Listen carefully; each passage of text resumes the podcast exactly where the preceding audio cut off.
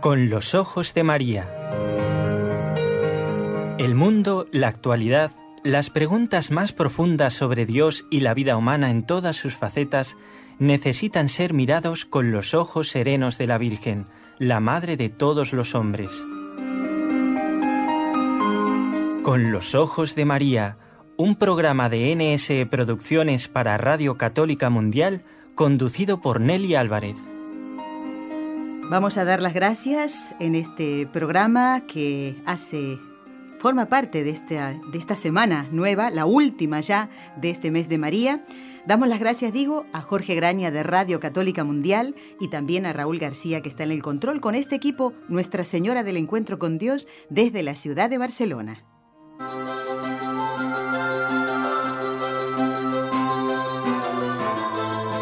Esta melodía indica que cerca del final del programa vas a tener una tarea, amigo oyente, la de responder dos preguntas sobre nuestra fe. Y recuerda que únicamente hay que responder a través de nuestro correo con los ojos de María arroba nsradio.com.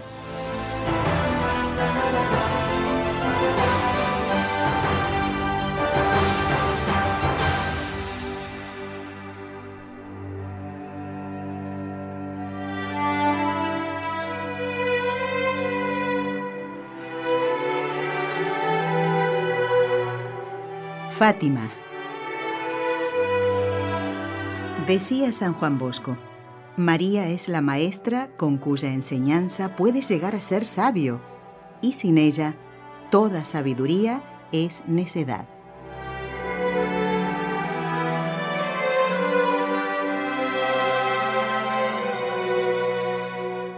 Vamos ya a dar la bienvenida a nuestro invitado del día de hoy. Por fin, ¿eh? el tan esperado padre Juan Antonio Mateo está con nosotros. Padre, muy buenas tardes. ¿Cómo se encuentra usted?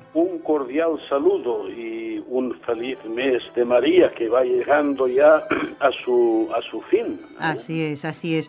Padre. esto no quiere decir que debamos dejar la, la devoción a María pasado el mes de mayo, todo lo contrario. es un mes para vivir extraordinariamente lo que debe ser ordinario en la vida cristiana. Y qué bonito que este mes esté muy unido al que ya, ya estamos a punto de comenzar el mes del Sagrado Corazón. Siempre Jesús con su madre, ¿no? Muy unidos. María nos conduce a Jesús, siempre. Vamos a recordar que el doctor Juan Antonio Mateo es sacerdote de la diócesis de Urgel en Cataluña, canónigo de la Santa Iglesia Catedral, doctor en Sagrada Teología por la Pontificia Universidad Gregoriana, párroco de la parroquia Santa María de Valdeflor en la ciudad de Trem. Además, y es muy importante, esto que es miembro de la Sociedad Mariológica Española. Padre, ¿ha habido ya comuniones en, en este mes de María? Nosotros iniciamos este domingo. Muy bien. Padre, continuando con el ciclo Fátima, queremos recordar que en la última aparición de la Virgen, es decir, el 13 de octubre de 1917, según relata Sor Lucía, ella y sus primitos vieron a San José, al Niño Jesús y a Nuestra Señora del Carmen, que en sus manos tenía el escapulario. Y como el pasado 16 de mayo recordamos a San Simón Stock, una figura muy importante en la Orden Carmelitana, estamos en el mes de María y dentro del ciclo Fátima, hoy queremos hablar con usted para aprender mucho más sobre el escapulario. Y creo que en primer lugar sería bueno, Padre, que recordemos la diferencia entre un objeto religioso y un amuleto, porque el escapulario es algo que llevamos nosotros encima. Entonces, creo que esta eh, pregunta ya nos va a introducir, luego ya vamos hablando de lo que es propiamente el escapulario. Efectivamente, esta es una observación muy importante, porque considerar el escapulario como un objeto mágico, como un amuleto, solo pertenece al terreno de la superstición. En cambio, el uso correcto del escapulario pertenece al terreno de la fe. Fe y superstición son realidades absolutamente diferentes. Mucha gente, hay que decirlo, usa el escapulario o el santo rosario en cuanto objeto físico, como amuleto o como una moda, pero este no es su verdadero sentido, su verdadero significado. Muchas personas usan el escapulario y otros objetos de devoción eh, fuera de esta perspectiva de la fe, sin saber su verdadero significado o incluso pensando que es un amuleto mágico que da suerte, que libra del mal de ojo o cosas semejantes. Y no se dan cuenta que el verdadero sentido viene del corazón de aquel que usa tal o cual objeto. Claro. Pues su verdadero significado es el de señalar algo que está en el interior, en la fe, en los propósitos de conversión. Y por esto hay que luchar contra este uso pagano, supersticioso, de objetos que pertenecen al universo de la fe cristiana. Así muchos usan cruces, medallitas, rosarios, escapulados de Nuestra Señora del Carmen, a veces incluso como una moda o porque lo han visto en un artista o en una telenovela. Y esto debemos eh, iluminarlo y combatirlo, porque entonces nos situamos precisamente en el sentido contrario de lo que pretende el uso correcto de este objeto, que es acrecentar nuestra fe, nuestra conversión y hablando del escapulario concretamente, nuestra consagración a María y lo que significa María en la fe cristiana. Y entonces ahora, después de esta importante aclaración que debemos bueno, mm, recordar constantemente ¿eh? para no andar en el error. Ahora sí, vamos a ver, ¿qué es el escapulario? Vamos a hacer primero una aproximación externa. El escapulario era como un delantal usado por los monjes durante el trabajo, como un sobrehábito, precisamente para proteger su, su túnica y se colocaba sobre las escápulas, los hombros, y por esto es un nombre escapulario. Y en este sentido, el escapulario es una pieza del hábito que aún hoy usan los carmelitas. Eh, por tanto, esta es la aproximación externa. Luego, pues, eh, sabemos que el escapulario actual está hecho de dos cuadraditos de tejido marrón unidos por cordones y que normalmente tienen a un lado la imagen de Nuestra Señora del Carmen y en la otra el Sagrado Corazón de Jesús, a veces también la Orden del Carmen. O sea que es como un hábito en miniatura, un hábito eh, simbólico. En este sentido, ya penetrando a partir de su aspecto exterior, eh, en su significado interno, hay que decir que el escapulario es un signo exterior de la devoción a María, que consiste en la consagración a la Santísima Virgen María por medio de la ascripción a la orden carmelitana. Es decir, que un escapulario sin esta consagración, sin esta devoción, no tendría absolutamente ningún sentido. Se convertiría en un amuleto o en algo estético ornamental. Más profundamente, el escapulario del Carmen lo hemos de situar en este apartado importante de la fe y de la vida cristiana, que son los sacramentales. El mismo Concilio Vaticano II eh, recomienda tanto el rosario como el escapulario como signos de la consagración y devoción a María. Y recordemos que los sacramentales, según el catecismo de la Iglesia Católica y según el mismo Concilio Vaticano II, son signos sagrados, según el modelo de los sacramentos, sin llegar a su categoría obviamente, por medio de los cuales se obtienen efectos, sobre todo espirituales, que se basan por la intercesión de la Iglesia. El Papa eh, Pío XII decía que la devoción del escapulario del Carmen ha hecho descender sobre el mundo una copiosa lluvia de gracias espirituales y temporales, siempre como este signo externo de la entrega a María, de la aceptación de su maternidad espiritual, de nuestra consagración a la Virgen. Por tanto, vemos que no es una devocioncita más, ¿eh? sino que es una devoción mayor, importante, que la Iglesia ha recomendado y recomienda. Y fundamentalmente porque eh, la devoción a, nuestra Madre del Cielo no es una devoción más, justamente por eso, doctor. Evidentemente, la devoción a María es, lo hemos dicho en muchos programas, una devoción constitutiva de la vida, de la vida cristiana, una devoción obligatoria, no, no es optativa, porque eh, forma parte del designio de Salvador de Dios en Cristo. María está unida indisolublemente a Cristo, como decía el Papa Pablo VI, en los misterios de la encarnación y de la redención, y María ha recibido, por designio divino, una misión que no tiene ningún otro santo ni el mismo conjunto de todos los santos. Sí, sí, sí, sí. Pues ahora vamos a ver cuál es el origen del escapulario del Carmen. Bien, creo que hicieron un programa dedicado a San Simón Stock. ¿Eh? y ya lo explicaría un poquito. Yo voy a recordar Muy bien. lo más lo más sustancial. La devoción al escapulario de Nuestra Señora del Carmen, ¿eh? pues eh, precisamente tiene su, su punto básico, fundamental, con la visión que tuvo San Simón Stock, que fue eh, general de la orden carmelitana eh, y que era unos momentos muy difíciles para la orden carmelitana.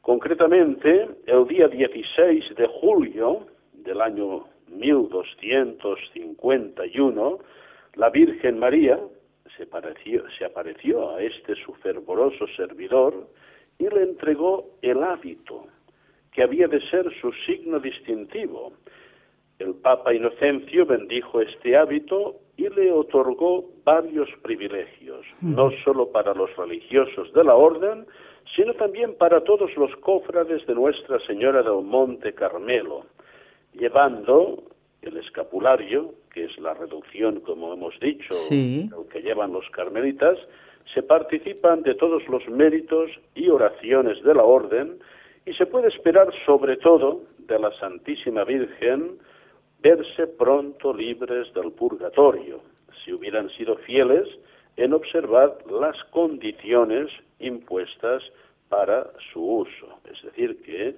eh, el escapulario conlleva unas promesas y lleva unas eh, condiciones. Esto es importante tenerlo en cuenta. Muy bien, un ratito vamos a ampliar eso, padre. Vamos a hacer ahora una pequeña pausa y enseguida llegamos.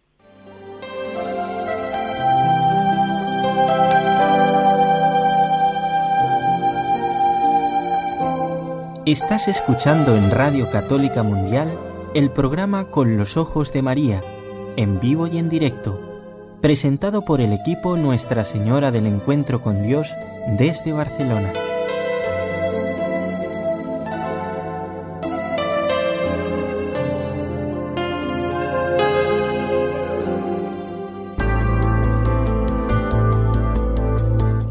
Escribirnos ahora mismo? Puedes hacerlo al siguiente correo electrónico con los ojos de María nsradio.com.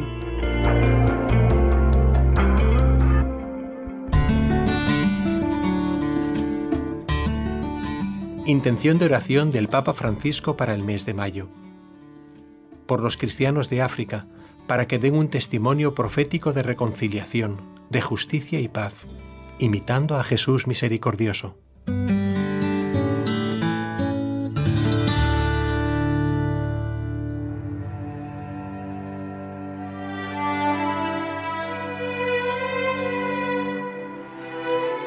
Seguimos en el programa correspondiente al lunes 29 de mayo. Ya estamos en los últimos días del mes de María en el hemisferio norte. Estamos con el padre Juan Antonio Mateo y él nos estaba explicando. En parte, padre nos decía que cuáles son las bendiciones que aporta llevar el escapulario, como por ejemplo participar de los méritos de la Orden del Carmen, ¿verdad? A la que pertenecía eh, este monje inglés, San Simón Stock. Pero la pregunta que le dejamos un poquito pendiente es, ¿A qué se compromete la persona que lleva el escapulario o a qué nos compromete el decir sí, yo quiero que llevar el escapulario del Carmen? Sobre todo a llevar una vida cristiana intensa. ¿eh? Esta es la finalidad, no, no hay rebajas en la vida cristiana. Una vida cristiana intensa sostenida por la ayuda y por la intercesión de la Virgen María. Entonces, eh, supuesto esto, que es lo más importante, eh, hay que tener en cuenta lo siguiente para estas promesas. Hay que tener impuesto el escapulario, que se impone una sola vez. ¿eh? Y esto lo puede hacer un sacerdote con las fórmulas que hay para, para hacerlo, ¿no? Eh, se puede sustituir por una medalla. Esto es importante. Eh, el Papa San Pío X decretó que el escapulario, después de su imposición, puede sustituirse por una medalla de metal que lleve por un lado una imagen del Sagrado Corazón de Jesús y por otro eh, la imagen de la Santísima Virgen, que puede ser y suele ser la del Carmen, pero también puede ser la Virgen, la medalla de la Milagrosa. Ah, muy eh, bien. Hay que llevarlo puesto con fe, eh, hay que practicar la devoción a María, procurar imitarla, desear ser buenos hijos suyos. El escapulario nos estimula a la conversión, no la omite, nos estimula a la conversión y se dice que quien viste el hábito de María debe vivir como ella, ejercitando las virtudes cristianas, de modo que el hábito vestido vaya unido al hábito virtud. Y hay unas cuestiones muy importantes que yo quiero destacar, eh, que son unas actitudes fundamentales eh, que deben ser asumidas por quien se reviste de este signo mariano. Yo solo voy a recordar algunas las más importantes. Por ejemplo, colocar a Dios en primer lugar en nuestra vida y buscar siempre hacer su voluntad. Esto nos llevará a escuchar, a meditar, a rezar, a practicar la palabra de Dios. Nos llevará a la oración constante y ferviente y por supuesto nos abrirá el sufrimiento del prójimo practicando la caridad espiritual y corporal y sin duda nos llevará a la frecuencia de los sacramentos, especialmente de la Eucaristía y de la penitencia. Eh, si no hay esto, si no hay voluntad de vivir así, entonces el escapulario se convertiría en amuleto, que es lo que no debe ser. Así es, muy bien. Padre, nos ha quedado muy claro que la imposición es una sola vez y con el escapulario de tela. Entonces, eh, como verdad que no podemos quitárnoslo en ningún momento, debemos llevarlo siempre. Claro, esta es la, finalidad, por esto se sustituye por una medalla, porque es mucho más práctico y no se deteriora. Es verdad, ¿Eh? claro. Entonces, igualmente, para que no quede ninguna duda, esta medalla podemos, bueno, comprarla en una casa religiosa, en una joyería, que también venden este tipo de, cosas. Por supuesto, pero bendecida, o sea, el sacer, tenemos que ir al sacerdote esta que medalla debe ser bendecida por un sacerdote, ¿eh? sí. Muy bien. Por supuesto, sí, sí, sí. Esto es fundamental. Yo recomendaría a todos los que todavía no lo han hecho que aprovechen de este sacramental y que se preparen para recibirlo, por ejemplo, haciendo una novena a la Virgen del Carmen, culminándola con una buena confesión, si uno pues no se ha confesado hace mucho tiempo, quizás sería bueno una confesión general, y acudiendo a un sacerdote para la, para la imposición. ¿eh? Y sería un, un buen reinicio, un buen reset de vida cristiana, como se dice ahora. Exactamente, sí, sí. Padre, estoy mirando el mes de julio y veo que el 16 de julio, que es el día de Nuestra Señora del Carmen, eh, cae justamente en domingo. Qué bonito día para que la persona pueda ya prepararse y asistir ese día, como siempre, ¿no? A la Santa Misa, a la que no podemos faltar, y eh, hacerse imponer el escapulario. Esto no hace falta que sea eh, dentro de la misa, ¿verdad, padre? Uno puede acercarse al párroco. Se suele hacer fuera de la misa. Fuera de la misa. A veces yo he hecho una imposición colectiva del escapulario y sí que lo he hecho al acabar la misa, seguido de la celebración, pero normalmente se hace en un acto, en un acto privado.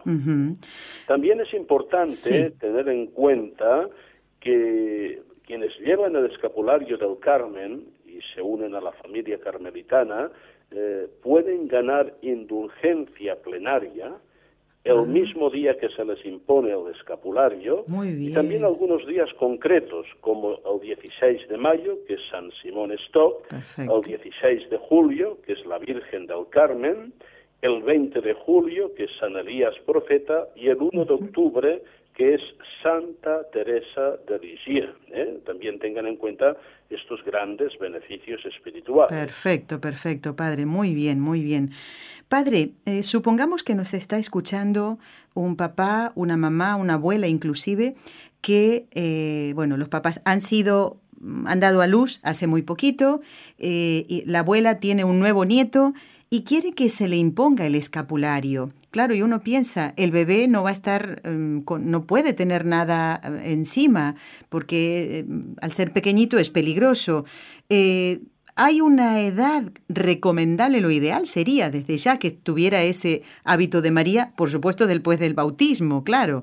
Pero ¿cómo actúa una mamá o una abuela a la hora de, mm, bueno, de ir a consultar? No sé si alguna vez le ha consultado sobre los niños para que puedan llevar el escapulario. Sí, pueden usarlo, eh, la medallita, con un con un imperdible en el vestidito. Ah, muy bien, ¿Eh? muy bien. Es una manera, y sobre todo cuando un niño adquiera uso de razón, hay que invitarlo a que renueve personalmente su consagración a María. Muy bien. Padre, vamos ahora a terminar, ya terminamos el tema del escapulario y tengo una consulta que va dirigida especialmente a usted de parte de José Ramón, que es un oyente que vive en Cuba y dice... Eh, sé que ya lo ha aclarado el hecho de que una persona que quiera ser cremada cuando fallezca, cuando muera, si es pecado, que quiera que sus cenizas sean arrojadas al mar. Y le pide perdón a usted porque dice que ya lo ha tratado al tema, respondiendo muchas otras preguntas, pero le sigue quedando esta duda. ¿eh? Y supongo también, José Ramón es un oyente muy habitual del programa, también es bueno que, que tengamos mm, fundamento ¿no? a la hora de defender la, la, fe y explicar a las personas ¿no? que además del duelo que tienen por haber perdido un ser querido, pues a lo mejor quieren hacer lo que le hubiera gustado a ese difunto? ¿Cómo actuamos? Eh, pregunta José Ramón. Vamos a resumirlo brevemente porque lo hemos explicado muchas veces. La doctrina de la Iglesia actual no prohíbe la incineración, siempre que no sea por motivos eh, contrarios a la fe en este caso pues ya no tendría ningún sentido intentar practicarla en una perspectiva cristiana. ¿eh? Por tanto, cuando por razones higiénicas, prácticas, de costumbres, la Iglesia no se opone a la incineración. Esto debe quedar clarísimo. ¿eh? Sí que está prohibido esparcir eh, las cenizas. Las cenizas como resto, resto de, la persona difunta, de su cuerpo, deben ser enterradas en lugar sagrado. Por tanto, eh, tratándose de, de alguien con, con, sentido de la fe cristiana, ya nunca debe plantear que sus cenizas eh, sean esparcidas sean desparramadas por aquí y por allá. Y suponiendo que lo hubiera hecho por ignorancia, por falta de conciencia, evidentemente sus sucesores eh, cristianos pues deben hacer lo que es correcto, que es enterrarlas. Muy bien, pues ha quedado aclarado. Nunca está de más repasar estos conceptos, padre, porque eh, generalmente suelen eh, sumarse nuevos oyentes y otros quieren repasar aquellas cosas que deben saber y enseñar a otros que no saben. ¿eh? Es una obra de misericordia, ¿verdad? A veces muchas personas toman decisiones equivocadas no por mala voluntad, sino por falta de formación y de ignorancia. Bueno, para eso está eh, la radio, en este caso esta emisora y este programa para poder aclararlas. Doctor, hoy usted no puede quedarse más que este poquito de tiempo, así que vamos a pedirle, no se preocupe, mire, para nosotros es una alegría haberlo tenido después de este mes que varias veces no ha podido estar con nosotros, pero le pedimos su bendición para todos los oyentes y también que anime a aquellos que no llevan el escapulario de Nuestra Señora del Carmen a que lo puedan llevar. Una última cosa muy rápida, pero que esto cualquier sacerdote cuando les imponga el, el escapulario se, se, les dirá, hay lo que se llama el privilegio sabatino. ¿Qué es? promesas del, del, escapulario.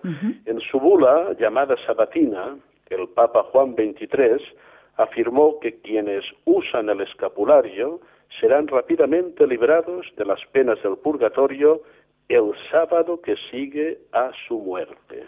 Entonces, para ganar esta, esta promesa, también hay un requisito de guardar la castidad, según el propio Estado, y confesar si no se ha hecho, rezar siete Padre Nuestros, siete Ave Marías y siete Glorias. Es también una cosa a tener en cuenta. Padre, me ha quedado una duda. ¿Era Juan 23 o Juan 22?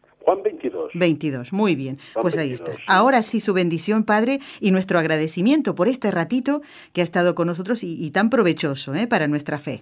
Con mucho gusto yo les bendigo en el nombre del Padre, del Hijo y del Espíritu Santo, y que la Santísima Virgen les guarde y les proteja.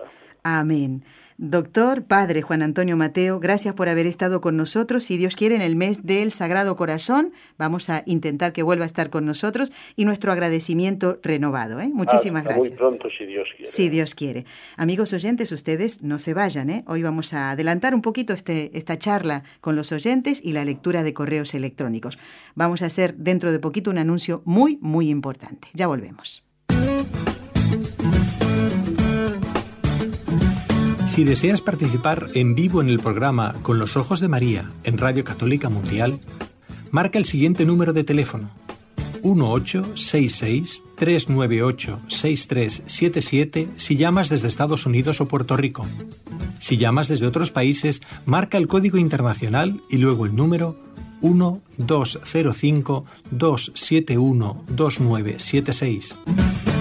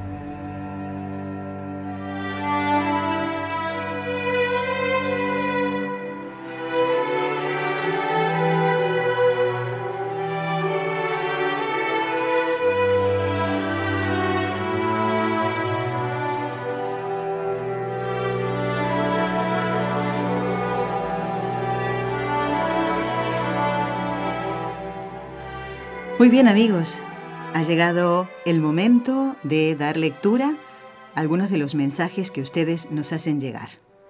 En este caso a través de correo electrónico. Y son unos cuantos, ¿eh? Y me alegro mucho, ¿saben por qué? Porque en el programa del día 24, el del miércoles anterior, sé que muchos de ustedes hubieran deseado llamar al programa para comentarnos su experiencia de la presencia de María en sus vidas y en la advocación de María Auxiliadora. Algunos no pudieron hacerlo llamando, pero nos han llegado mensajes donde nos cuentan esa experiencia. Y quiero dar lectura a eso. Por ejemplo, miren, esta oyente es Vicky de Colombia y dice, quiero contarle que hace año y medio, yo buscando a Dios entre grupos de oración, me encontré con un grupo de evangélicos que se reunían los miércoles. Pero bueno, dice Vicky, no era yo una católica practicante como lo soy ahora. Iba a misa de vez en cuando y sin embargo mi alma quería abrazar más a Dios y a las cosas santas. Bueno, de tanto hablar con mis hermanos separados, y por no conocer mi fe católica, repito lo que dijo Vicky, lo que escribió Vicky, por no conocer mi fe católica, casi me dejo convencer por ellos. De que, bueno, esto, ¿no? De que adoramos a las imágenes, los católicos, que eso está prohibido en la Biblia, etc. Bueno, un día, dice Vicky, guardé mi virgencita y dejé de orarle por tres días. Al cuarto, llegué a la reunión con mis hermanos separados y le dije a la directora, no puedo, no soy capaz de dejar de orarle a la Virgen, porque si no creo en ella, es como si tampoco creyera que mi madre terrenal existió.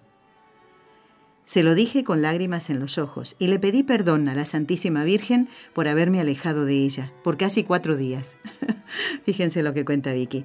Desde ese momento comencé a buscar emisoras por Internet que me hablaran más de Dios y de la Virgen, y me topé con esta radio y con los ojos de María. Pues un día de tantos escuché el programa por primera vez, me encantó y me dije, esto es lo que mi alma debe escuchar siempre, emisoras católicas que me ayuden a alimentarme más de Dios y a conocer mi fe católica.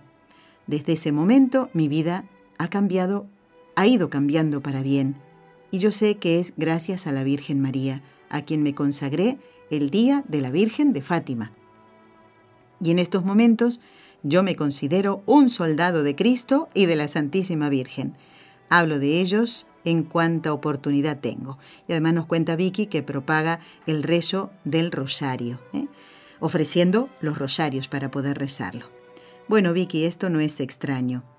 Y sin duda que este amor a María que tú manifiestas en este correo, donde nos pones más detalles de ti también, sin duda digo que ella te ha acercado más a Jesús y más a los sacramentos. Y estoy segura que ya no vas a misa de vez en cuando, sino todos los domingos y en las fiestas de guardar, como cuando eh, como hay que ir, ¿no? ¿Verdad?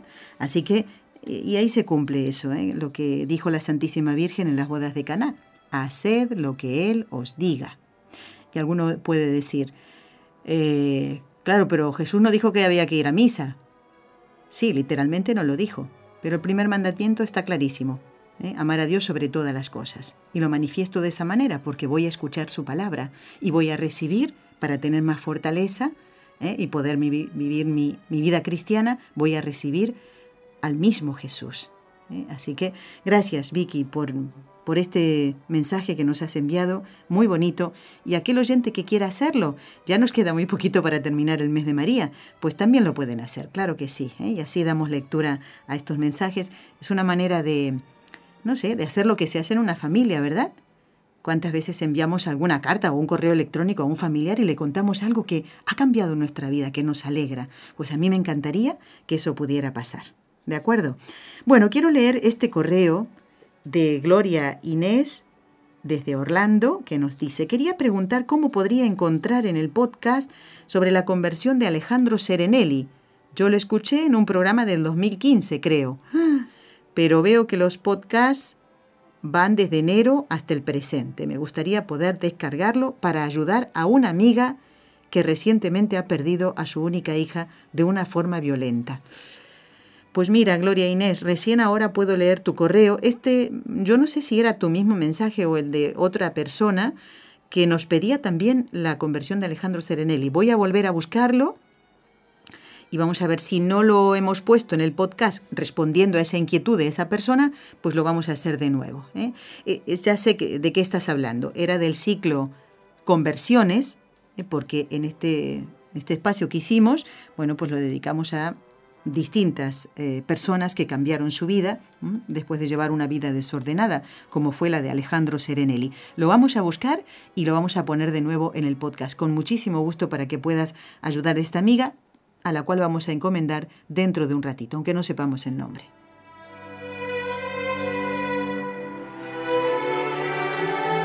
Nos escribe otra oyente hablando de María Auxiliadora. Miren, ella se llama Maribel. Nos escribe desde Neiva, en Colombia. Cada vez que hago el Santo Rosario, una de mis intenciones es por la paz en el mundo y por el perdón de los pecados y la conversión de los pecadores. Miren lo que nos dice Maribel. Ofrezco 32 rosarios para llevar a Nuestra Señora de Fátima. Qué bueno, ¿eh? No saben cómo está creciendo esa cantidad ¿eh? de rosarios. Dice, los saludo con mucho cariño. Les comento que vivo en un corregimiento de Neiva, en Colombia, donde la patrona de la parroquia es la advocación de María Auxiliadora. Muy bien, Maribel. Gracias. ¿eh? No sé si es la primera vez que nos escribes, pero me encantaría que nos comentaras... Eh, bueno, aquellos programas que te ayudan más, cómo te has acercado a Dios y lo que tú quieras, así como lo ha hecho Vicky. ¿eh? Muchísimas gracias. Bueno, ¿qué más? Vamos a ver, aquí tenemos otro. Nos escribe Elvira de Jesús y dice que ella está operada de la vista, hace dos rosarios diarios y nos cuenta que no puede venir a Fátima. No te desanimes, Elvira y dice, llévale a mamita María mis dos rosarios semanales. Mm, bueno, lo que sí me gustaría saber, Elvira, eh, cuántos rosarios son, porque puede ser que a lo mejor tú los has ofrecido durante todo este mes de mayo o a lo mejor desde la última semana. Así que Elvira, todos los que quieren escribir tienen tiempo hasta el miércoles inclusive, porque esta campaña pequeñita la hemos hecho durante el mes de mayo, el mes de María que son los rosarios que vamos a llevar a Fátima. Especialmente esta campaña está orientada a los oyentes que no pueden acompañarnos en la peregrinación. Y realmente, como les digo, está creciendo esa cifra. ¿eh? Así que, al igual que Elvira, a todos los demás tienen que decirnos cuántos rosarios quieren aportar. Eh, supongamos que recién ahora se enteran y van a ofrecer todos los mm, rosarios, uno por día, del mes de junio y de julio. Bueno, pues perfecto, ¿eh? no pasa nada. No tiene por qué ser en el mes de mayo, el mes de María, solamente los rezados. No pasa absolutamente nada. Lo que necesitamos saber es qué cantidad, cuántos rosarios son. Todos son bienvenidos. ¿eh? Bueno, también nos escribe Isabel Cristina. Miren lo que nos cuenta ella.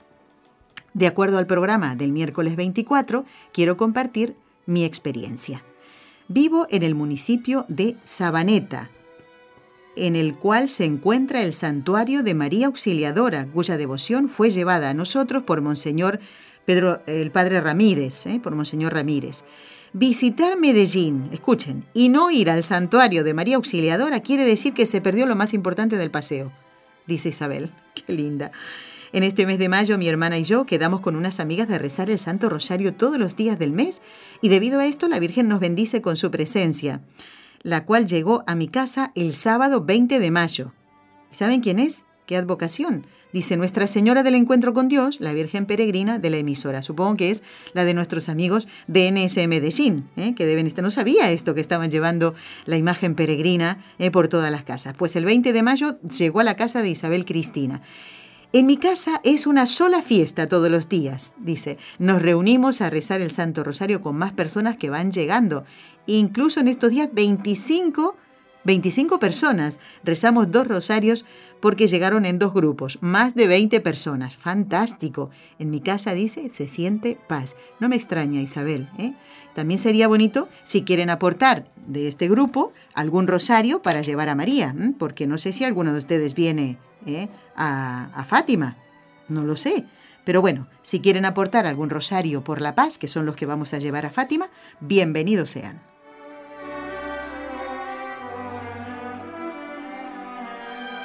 Bueno, atención, atención. Este programa que estamos compartiendo y lamentamos que no se haya podido quedar todo el programa el padre Juan Antonio Mateo, pero bueno, es un hombre muy ocupado y nos ponemos contentos igual porque haya estado una media horita. Este es el programa número 42 del ciclo Fátima.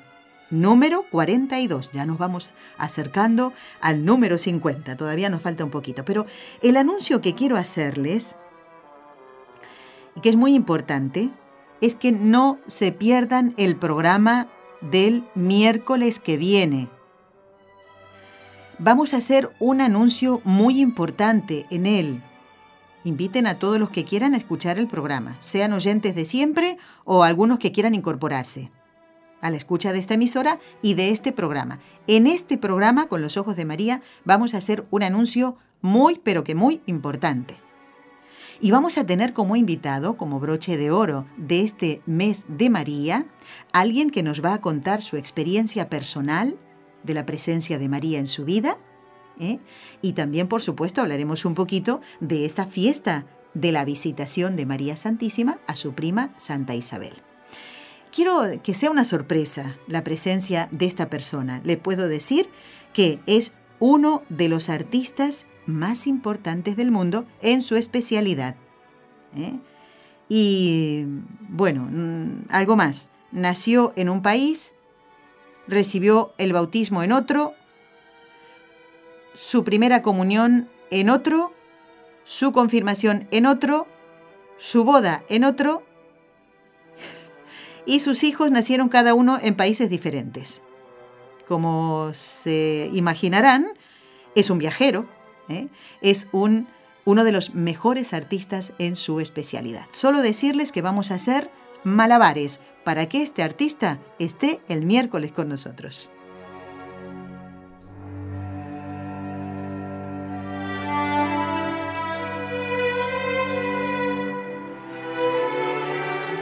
Bueno, tenemos más correos electrónicos. Raúl se está riendo, como diciendo, bueno, bueno, a ver si alguien se da cuenta de quién es.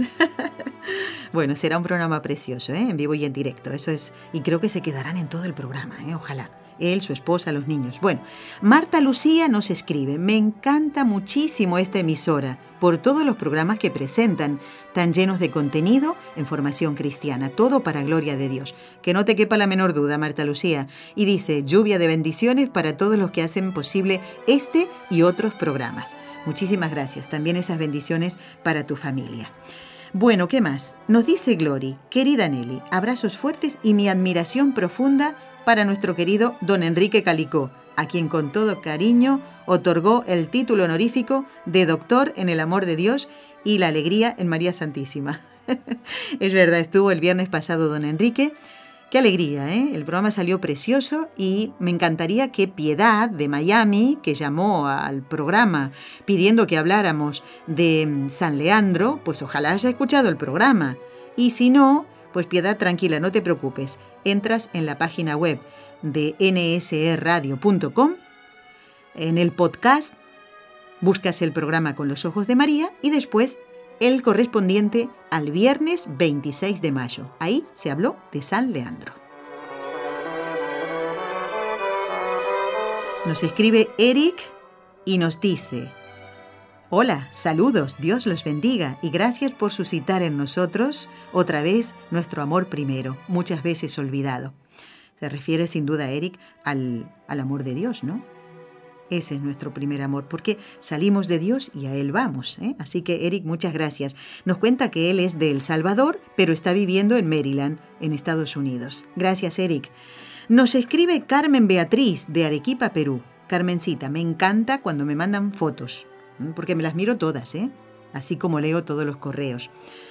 Bueno, eh, antes que me olvide, así como Carmen Beatriz de Arequipa, Perú, puso intenciones para la misa del último día del mes, tenemos ya las intenciones de ustedes para la misa del miércoles que viene, que va a celebrar el Padre Antonio por vuestras intenciones. Lo que pasa es que no, no decimos los nombres de los oyentes porque si no sería muy larga la lista. ¿eh? Que sepan que todas esas intenciones enviadas por correo electrónico pues llegan y el Padre va a celebrar la misa por, por ellas. Bueno, decía que Carmen Beatriz nos ha enviado unas fotos muy bonitas. Nos dice, este domingo 28 de mayo, es decir, ayer, dice, es el cumpleaños de mi hijita Ana Belén. Cumplió ocho años. Y el 20 fue de mi esposo, nos dice Carmen Beatriz. Quisiera que les mande saludos. Siempre te escuchamos, te queremos mucho y que Dios y Nuestra Señora del Encuentro los bendigan a todos, a todos, dice.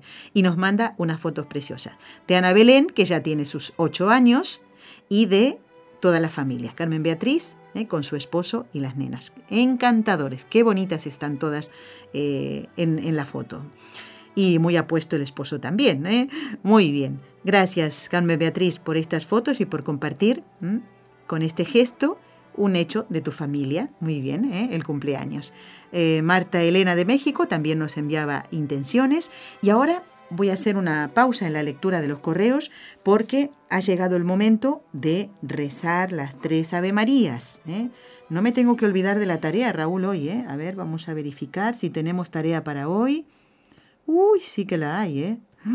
Y puede ser un poquito difícil, ¿eh? Yo ya iría preparando papel y lápiz y más que suma atención, vamos a tratar de adelantar la tarea porque las preguntas son un poquito largas. Van a quedar en el Facebook, pero para aquellos que no tienen Facebook, que sé que algunos de ustedes no cuentan con este servicio, pues las voy a leer más lentita para que ustedes vayan apuntando, ¿de acuerdo? A buscar papel y lápiz mientras Raúl se pone la música del rezo de las tres Ave Marías que ahora les invito a hacer a todos.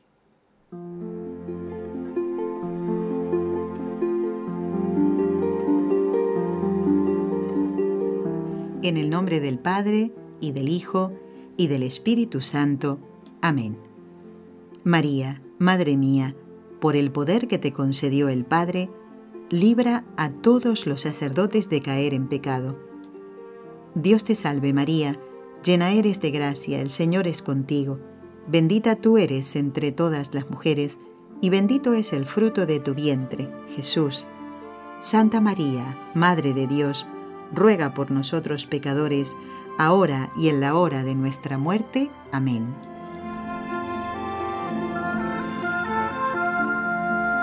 María, Madre mía, por la sabiduría que te concedió el Hijo, libra a todos los sacerdotes de caer en pecado. Dios te salve María, llena eres de gracia, el Señor es contigo. Bendita tú eres entre todas las mujeres, y bendito es el fruto de tu vientre, Jesús. Santa María, Madre de Dios, ruega por nosotros pecadores, ahora y en la hora de nuestra muerte. Amén.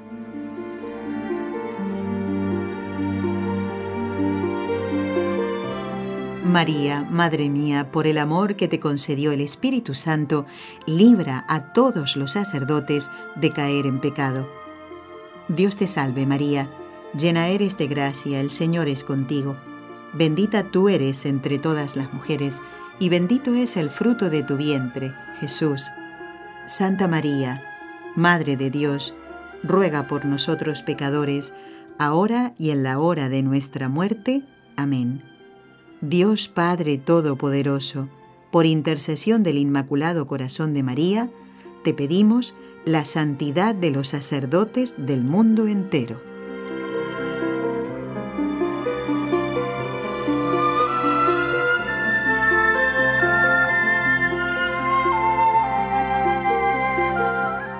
Qué bonito este Ave María, ¿eh? que nos acompaña desde prácticamente desde que empezamos el programa. ¿eh? Sí, es verdad. Creo que siempre rezamos, hemos rezado por este, eh, con esta canción. Bueno, recordarles entonces a aquellos oyentes que quieran eh, que llevemos sus oraciones, sus santos rosarios a Fátima, eh, que nos lo hagan saber. La cantidad concreta, aunque vayan a rezar después, como decía antes o no, durante lo que resta del año, pero si se compromete uno, pues debe cumplirlo, ¿eh? Así que si es uno, dos o los que sean, pero a cumplirlos.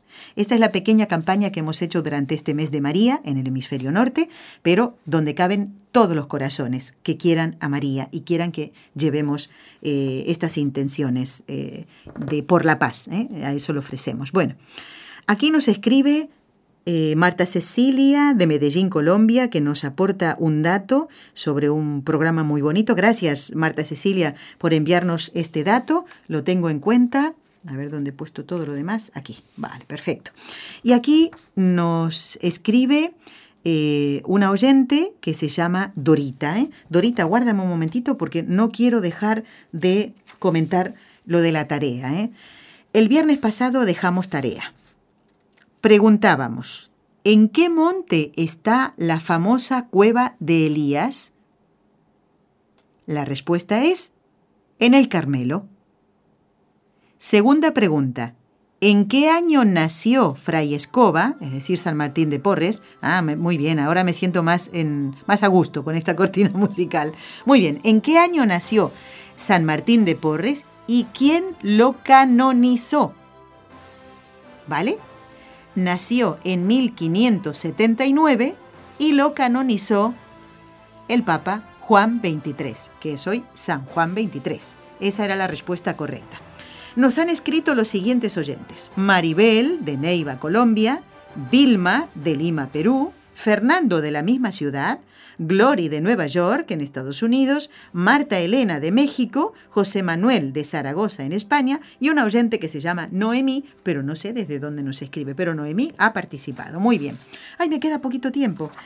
Entonces, tarea para hoy, atención. Primera pregunta.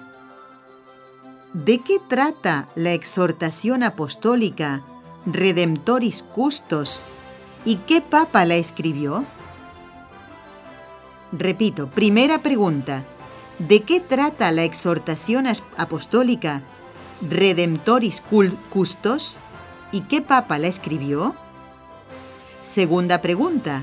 ¿En qué localidad de Israel se alojó San Pedro en la casa de un curtidor? Difícil, ¿eh? Pero bueno, hay que investigar.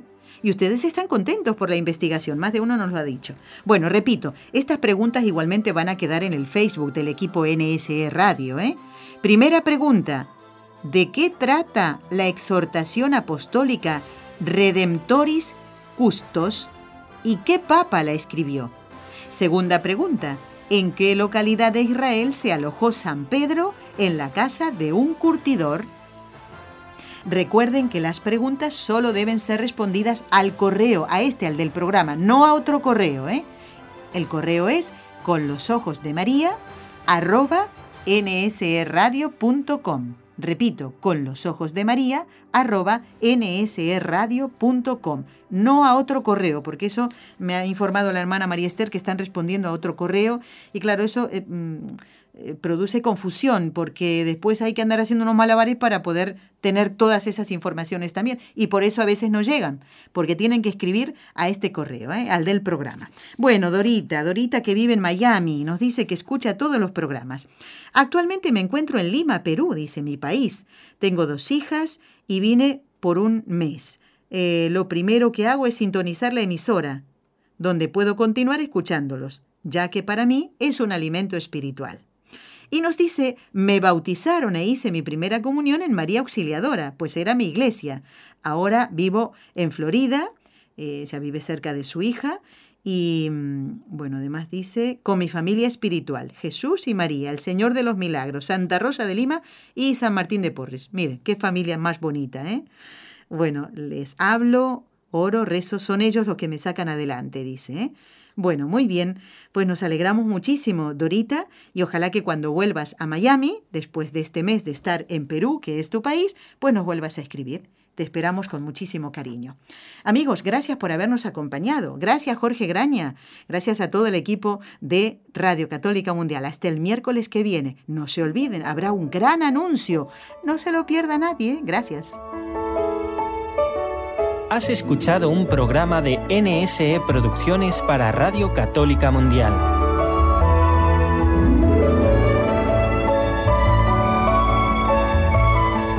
¿Quieres conocernos? escríbenos al correo electrónico con los ojos de María nsradio.com. Envíanos tus sugerencias o comentarios con los ojos de María arroba nsradio.com.